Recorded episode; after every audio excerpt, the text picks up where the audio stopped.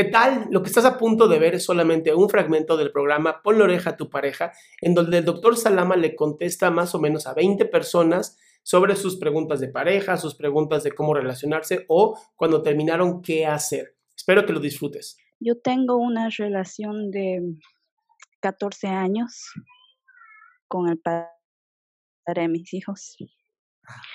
Em, hace más o menos unos cuatro años que la relación empezó a decaer.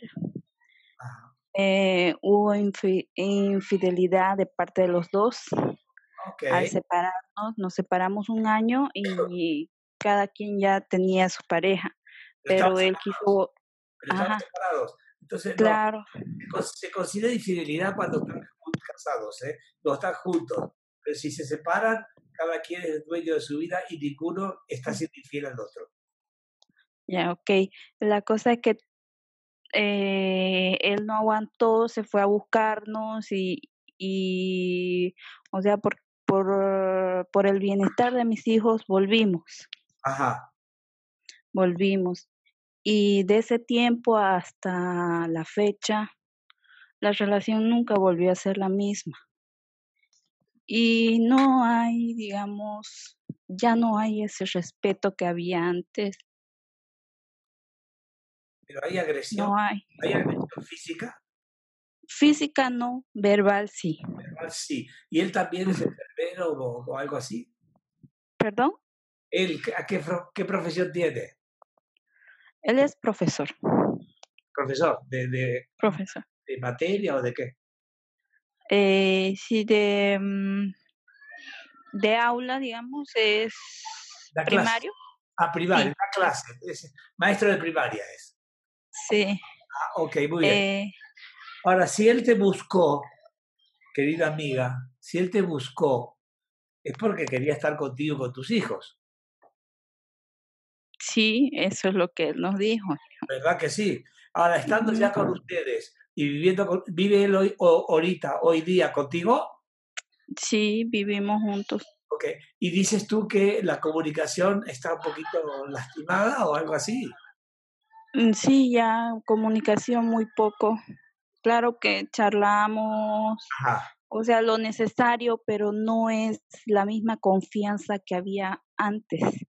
Claro, mira, yo te, sabía... yo te voy a decir algo. En todos los años que tengo como como psicoterapeuta y como analista, que son más de 40 años, eh, he entendido que las relaciones de pareja van teniendo o sufriendo cambios. Es decir, aquello que fue al principio, luego no es, luego es de otra manera, luego de otra, y se va, se va estructurando de diferentes formas esta relación. Y si hay todavía afecto, pues aunque la comunicación esté un poquito disminuida o lo que fuere, yo creo que si hay amor se tiene que seguir, hay que, hay que seguir.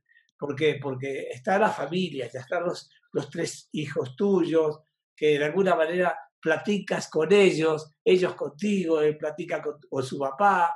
Es decir, ¿hay este tipo de vínculo comunicacional entre ustedes o no? Sí, sí hay todavía. Entonces, tú te gustaría ser como era antes, ¿cierto?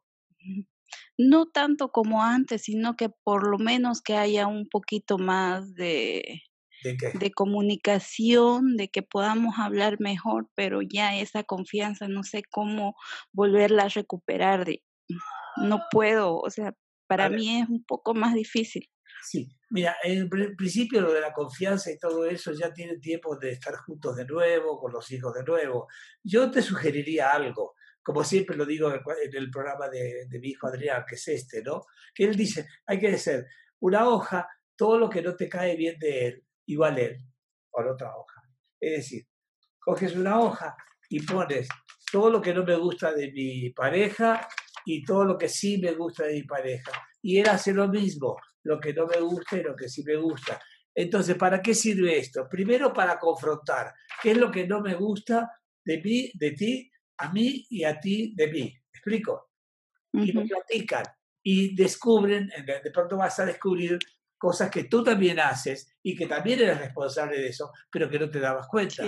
pero él sí se da cuenta. Y al revés igual, ¿qué es lo que sí me gusta de ti? Y, y lo mismo dice el otro. Esto sirve, y yo lo manejo mucho en, en las sesiones de psicoterapia, para que los dos también tengan más conciencia de la relación de parejas que están teniendo y no se queden en lo clásico de que al diablo con todo, ya esto no me gusta, al diablo con todo, y no hay la información que se requiere para que se pueda trabajar.